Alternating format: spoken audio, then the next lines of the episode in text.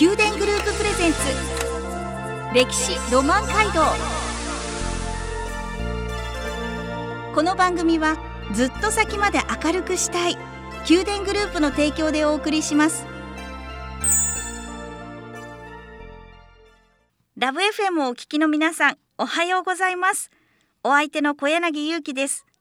毎月第1第2土曜の朝7時30分からお送りする宮殿グループプレゼンツ歴史ロマン街道。九州各地の歴史と今そして未来へとつながるお話を毎回ゲストをお招きし伺っていきます。今朝は福岡県八女市にあります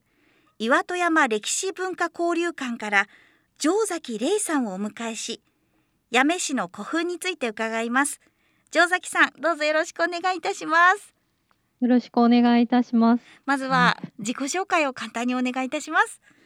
岩手山歴史文化交流館で、えー、お客様の来館担当や館のご説明等をさせていただいたり、えー、体験イベント等を担当させていただいております城崎玲と申しますはいいつも観光に来られてる皆さんとたくさんお話をされてるんですね今日はラジオの前の皆さんにぜひいろいろとお話を伺いたいと存じます。早速なんですが八女市の位置と地勢について、えー、まず教えていただけますでしょうか、えー、八女市は福岡県の南部福岡市から南に約 50km に位置していて北は、えー、久留米市広川町ですね。西は筑後市南は熊本県東は大分県に接している市になります。はい。えー、豊かな大地に育まれて古代から栄えていて、えー、八女丘陵には、えー、岩戸山古墳をはじめとした多くの古墳があります。およそ数としては200基とも300基とも言われています。はい。えー、また手すき和紙や仏壇、提灯といった伝統工芸や、えー、お茶などと、えー、天正菊などといった農産物も自慢の一つになります。やめといえば、はい、お茶だったり、はい、そういった、ね、はい、棚田美しい景色、はい、それから森林セラピーとかとても自然豊かで、ね、はい、はい、そういったもうさまざまな資源があるんですけれども古墳が200基から300基。そんなにたくさんあるんですか？そうなんですよ。八女は、えー、古代から非常に栄えた地域になりまして、はい、八女丘陵地帯に沿ってですねとても多くの、えー、古墳があるんです、えー、代表的なものに岩戸山古墳と言われるとても大きな古墳があります。はい、岩戸山古墳っていうのは誰が眠ってるんでしょうか？えー、つくしの君祝いという豪族の方が作られたというふうに、はい、えー、奈良時代の記録に残っています。い。つ頃の時代に作られたものなんですか、えー、古墳時代約6世紀の中頃だと言われています。はい。じゃあその頃のなんでしょうそのつくしの君祝いが岩井さんが 岩井が生きた時代背景についても、ここで紐解いていただきたいと思います。えー、つくしの君岩井が活躍していた時代というのは、えー、大和王権と言われる関西の方でとても力を持っていた、えー、豪族が全国統一を目指していた時期になるんですね。大和王権ですね。えー、そして、えーと、岩井と、えー、その大和王権の関係性としてはあの非常に緩やかな上下関係であったと言われるんですけれども、はい、その中でですね、えー、海外施策というか、ちょっと難しい言い方にはなってしまいますが、えー、海外との付き合い方でですね、えーと、意見がちょっと相違する点が出てきまして、えーと、ちょっと、えー、戦いが起きてしまうんですね。これをつくしの君祝いの乱と言って、えー、歴史の教科書にも出てくるようなこう大きな戦いが古墳時代に起こっていたんです。うんその戦いはどういう結果になったんでしょうか？えー、そうですねこの戦いは1年以上続いたんですけれども、はい、大和王権の派遣しました物部の荒垣に聞かられて、えー、岩井は殺されたというふうに伝えられています。はいえー筑後の国不土記という資料があるんですけれども、はい。そちらの方では、えー岩井は逃げたというふうに、えーいうふうにも伝えられてはいます。なるほど。逃げたとも書かれているし、殺されたとも書かれている。まあその詳細というのは古代で生きていないとわからないところなんですけれども、はい。岩戸山古墳にもしかしたらその、つくしの君祝いは眠っているかもしれない。そうですねあの、まだ岩戸山古墳というのが、中の方っていうんですか、うん亡くなった方を収める石室という部分がまだ調べられていないんですね。なので、まあ、亡くなってあって、そちらの方に収められているかっていうこともあるかもしれませんが、非常にロマンがあるところだと思います。えその発掘調査というんでしょうか？その古墳の調査っていうのは近々されたりするんでしょうか、えっと、今のところちょっと予定はありませんので、かちょっっと私たちが生きてる間にそういった調査が入るといいなというふうには思います。うーんその調査が進むと当時のことがまたさらに見えてきますよそうですね。はい。その岩戸山古墳なんですけれども九州北部で一番大きな前方後円墳であると、はい伺っています、そうなります。えーどれぐらいの大きさなんですか、えっと、約ですね、全長の方というか、長さが135メートル以上、ちょっとちょっとぐらいあるんですけれども、はいそうですね、まあ、大体100メートル走がこうしっかりできるぐらいの大きさはあります。古墳の形というのが、前方後円墳の古墳の形のというのが、えーてるてる坊主のような形をしているんですね。はいてるてる坊主の頭からちょうど裾のところまでの長さがうん。約135メートルほどあると。なるほど。ちょっとてるてる坊主を立たせたらはい。135メートルぐらいの巨大なこうてるてる坊主があると。おいうふうに。つまりてるてる坊主の頭のてっぺんからその裾までが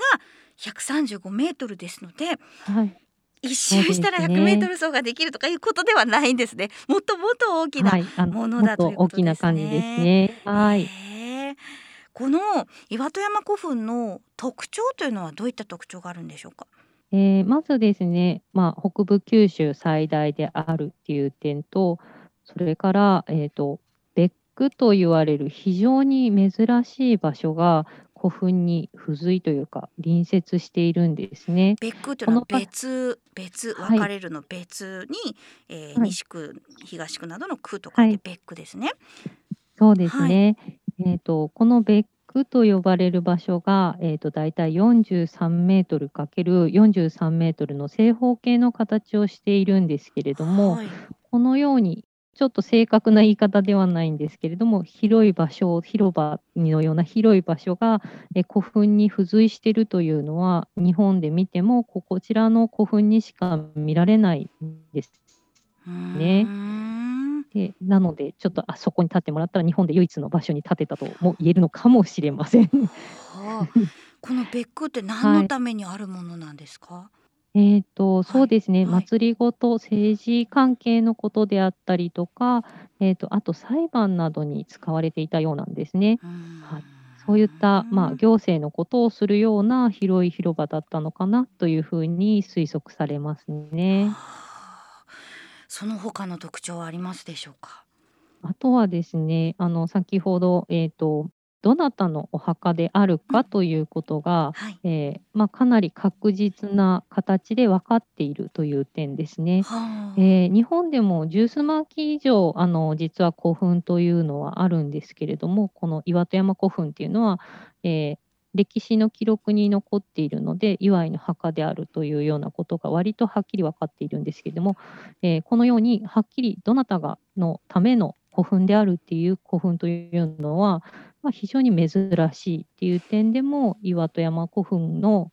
えーこれも一つ特徴かなというふうに思われます。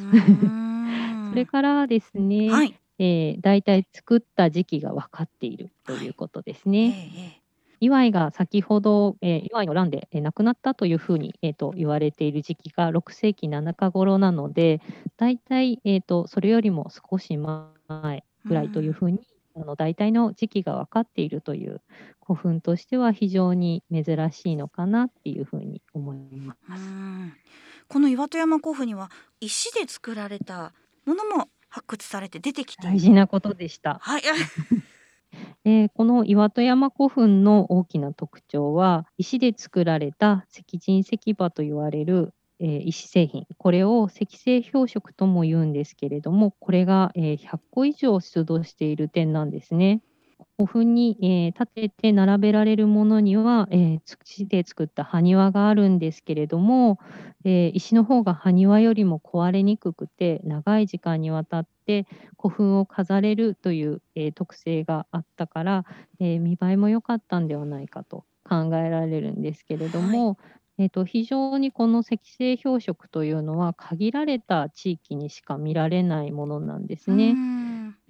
なのでこれがちょっとそれこそ福岡の有明海沿岸と、あと鳥取の一部に見られるだけなので、そういった点も、えー、岩手山古墳の特徴かなというふうに思います。うん。石人石馬は石の人と書いて石人、石の馬と書いて石馬、はい、そうです、ね、はい、なんですけども、それこそ石でできた人の形だったり、はい、馬の形だったり、ね、本来だったら埴輪があったところあるところにその石人石馬があると、しかもとても大きなものなんですよね。そうですね、うん、はい。えっと、ちょっと厳密に言うとですね、はい、えっとまあ、岩手山古墳は埴輪も出土してるんですが、はい、合わせてその石でできた、えー、ものも出ているというふうに、えーと両方出ている非常に珍しい古墳になるんですね。この石ってな何の成分なんですか？えっと、こちらの石がですね、はい。実はですね、9万年前に阿蘇山が噴火した際にできた阿蘇溶結凝灰岩という石になります。阿蘇山の。はい、そうなんです。はい。えー、八女市は伝統工芸品として灯籠が有名なんですけれども、そちらと同じ、えー、石材になりますね。うん。背の高さはどれぐらいなんでしょうか？そうですね。あの、石人類っていうのは、あの、非常に大きなものというか、石製標識品は非常に大きなものもありますし、えっと、ちょっと小型なものもありまして、あと、こう、一部しか残ってないものもありますので、なんともそのあたりが大体ちょっと伝えづらいかなというところはあります。えーと、全体としてはその土で埋まっている部分もあったりはするんですけれども、はいはい、ちょっと代表的なものはこう大体土の上に出ている部分が1メートル以上あるようなものも多いです。うん実際に私たちそれを城崎さんがいらっしゃる岩戸山歴史文化交流館でも見ることができるんですよね。はい、はい、もちろんです。それでは城崎さん曲を挟んで、岩戸山歴史文化交流館についてもう少し詳しく教えていただきます、はい、この番組はずっと先まで明るくしたい宮殿グループの提供でお送りしています。宮殿グループプレゼンツ歴史ロマン街道。宮殿グループプレゼンツ歴史ロマン街道九州各地の歴史と今そして未来へとつながるお話をゲストの方をお招きし伺っていきます。今朝は福岡県八女市にあります岩戸山歴史文化交流館から城崎玲さんをお迎えし八女市の古墳について伺っています。では城崎さん城崎さんのいらっしゃる、はい。えー、岩戸山歴史文化交流館について詳しく伺っていきます、はい、九州北部で最大と言われる前方後円墳岩戸山古墳、はい、今を生きる私たちもその姿を見ることができます。その岩戸山古墳のすぐ近くにあるのが岩戸山歴史文化交流館なんですね。はい、そうなんです。岩戸山古墳に隣接する形で建てられておりまして、えー、岩戸山古墳を代表するような遺物を展示していたりとかですね、あとは八女市内の遺跡についてですね、あの方から出土したものを展示させていただいています。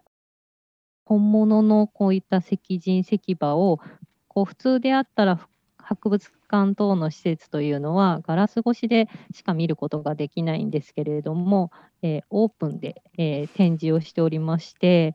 もうあの目の前に石人とか石馬といった、ええー、赤星標色を、えー、体感することができる施設になっていますね。うん管理も大変ですね。オープン展示なので、はい、やはり気を使う点も多いですね。うんもちろん触ってはいけない、触れてはいけないと思うんですけれども。ね、はい。あのもうそちらにあるものはですね、はい、えっ、ー、と非常に貴重なものが多いので、えー、ですね。やっぱり大半がですね、国の重要文化財に指定されているようなものなので、ちょっと触ったりはできないですね。石人石馬人馬という形なんですけれども、この人や馬だけじゃなくて他の形もあるんですはい。か？そうですね。えっと、例えば他の動物である、え、イノシシであったりとかえっと、それから器物と言われる、あの、私たちは表現するんですけれども、物を表したものですね。例えば当時の武器である、えー、刀であったりとか、あとは、えー、弓矢を入れるケースである湯着とかっていうものを表したものなどもあります。うんそういったものはもう実際に交流会に行って一つずつ、はい、ねはい、はい、じっくりと、うん、はい。はい、見てみたいですね。はい。ぜひ、あともう一つとても面白いものがありまして、はい。と実はですね、当時、もうすでにですね、相撲取りがいたようで、えー、相撲取りを表したような、えー、石人も、えー、見ることができるんです。相撲取りですか？え、この時代って何年でしたでしょうか？はい、そうなんです、ね。年でしたえっと、そうですね、はい、おそらく6世紀中頃なので、かなり今から1500年以上前に、もうすでに相撲取りはいたという。今私たちが思うお相撲さんと同じような形ですか、はい、そうですね、はい、あの上半身が裸でというかですね。今の形に非常に近いと思います。へでこれが相撲取りの力士を表したものだっていうのも分かってるということなんですよね。そうですね。他にはどんなものがあるんでしょうか？そうですね。他にはですね、実はですね、これもぜひ見ていただきたいものがですね、えー、立山山古墳というですね古墳が八女市にはあるんですけれどもいくつかあのたくさん古墳がそちらの方にはあるんですけれども、はい、その中の一つである8号墳から出土した金星の水色付き耳飾りというのをご紹介しています。この耳飾りはですね実は日本で作られたものではないそうなんですね。朝鮮半島の南部にあった茅の国で作られたものということで考えられています。で、この古墳が、えー、6世紀前半から中頃の古墳ですので、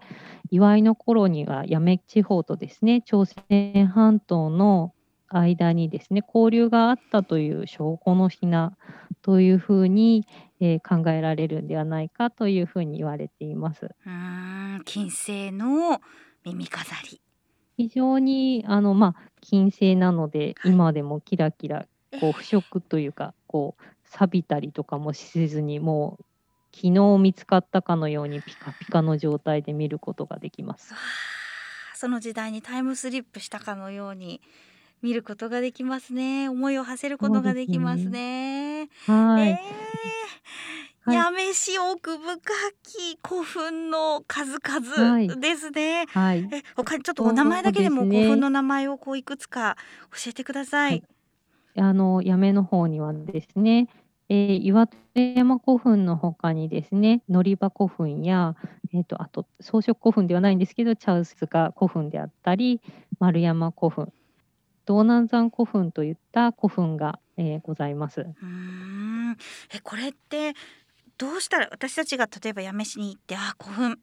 巡ってみたいな見てみたいなと思ったらどうしたらいいんでしょうか？そういったこうコースとかあるんですか？そうですね。もしあのやめの古墳群をちょっと見て歩きたいなということであれば、はい、ぜひ、えー、やめオルレというですね、えーと、こうオルレコースというかですね散策のコースがあるんですね。でそちらの方を、えーと、であのこう歩いていっていただくとですねお茶畑とかを見ながら古墳を巡っていくことができます。非常にこう高台を歩いていくので、はい、こう風光明媚というかかやめを俯瞰するような形で見ることができるのでとても気持ちがいいと思います。うんん九州オルレのやめコースということですね。お茶畑も見ることができますし、はい。俯瞰で八女市全体を見ることができる。そして古墳もし。っかりと、はい。えー確かめることができるとそうですね。ですね。え、そのオルレのコース全体所要時間ってどれぐらいになるんですか？割と順調に進むと3時間程度ぐらいで見て回ることはできるそうなんですけれども、はい。まあ、ゆったりと巡っていただくとすれば、まあ、5時間ぐらいもかかるかなっていう感じですね。んだいたい10キロちょっとぐらいあるそうです。ああ、なるほど。スタート地点はどこですか？えっ、と、岩手山歴史文化交流館になりますので、まさに、はいは。はいい。えっ、と、まあ、もし車でいらっしゃるとすれば、えっ、と、まあ、遠方でいらっしゃったら、えっ、と、高速道路でやめ、広川インターの方で降りていただいて、はい。岩戸山歴史文化交流館を目指していただいたらいいんじゃないかなと思いますう。ーん、ドライブしつつ八女市を探索してみたいですね。はい。では曲をお送りしはいます。宮殿グループプレゼンツ。宮殿グループプレゼンツ。歴史ロマン街道。歴史ロマン街道。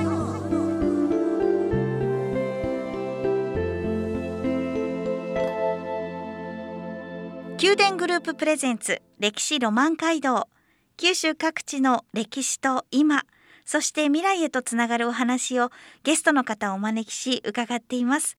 今朝は福岡県八女市にあります岩戸山歴史文化交流館から城崎玲さんをお迎えし八女市の古墳について伺ってまいりました。城崎さんいかがでしたでしょうか？そうですね。非常に緊張しまして、あの、なんていうんですかね、ぜひ、あの、こちらの施設であったりとかですね、古墳の方に来ていただいて、実際をあの見ていただいた方が、より楽しめるんじゃないかとうんうん思います。はい、今日はあの八女の歴史についても、古代の歴史についても少し触れていただきました。これを入り口により詳しく、もっと知りたいと思った方はぜひこの岩戸山歴史文化交流館に行きそこをスタートとするオルレコースにもチャレンジしていただいて、そうですはい、で気温もだんだん下がってきますからね、まだまだちょっと暑いかもしれませんが、はい、そうですね。うん。少しずつオルレにもいい時期になっていきますし、はい、えー岩戸山歴史文化交流館では、えー歴史講座を開催したりですね、えー体験イベントといであったり、ワークショップを行ったりしているんですね。そういったもの、ホームページでご紹介してますので、そういった、えーものを見ていただきながら、えーそこにこうちょっときっかけを作っていただいて、来ていただいてもいいのかなというふうに思います。はい、ホームページは岩戸山歴史文化交流館と検索するとすぐに出てきます。はい、そうですね。城崎さはいんもいらっしゃるんですよね。はい、はいあの、おりますので、お声かけいた案だけた内をしてくらと思います。ださったりね、はい、されるそうですので、城崎さんにも会えますように。はい、そうですね。はいはい、はい今日はあのたくさんのお話を伺いました。城崎さん、ありがとうございました。ありがとうございました。宮殿グループプレゼンツ歴史ロマン街道歴史ロマン街道毎月第1第2土曜の朝7時30分からお送りする宮殿グループプレゼンツ歴史ロマン街道。九州各地の歴史と今そして未来へとつながるお話を毎回ゲストをお招きし伺います。来週も引き続き福岡県八女市をご紹介します。お楽しみに。この番組はずっと先まで明るくしたい宮殿グループの提供でお送りしました。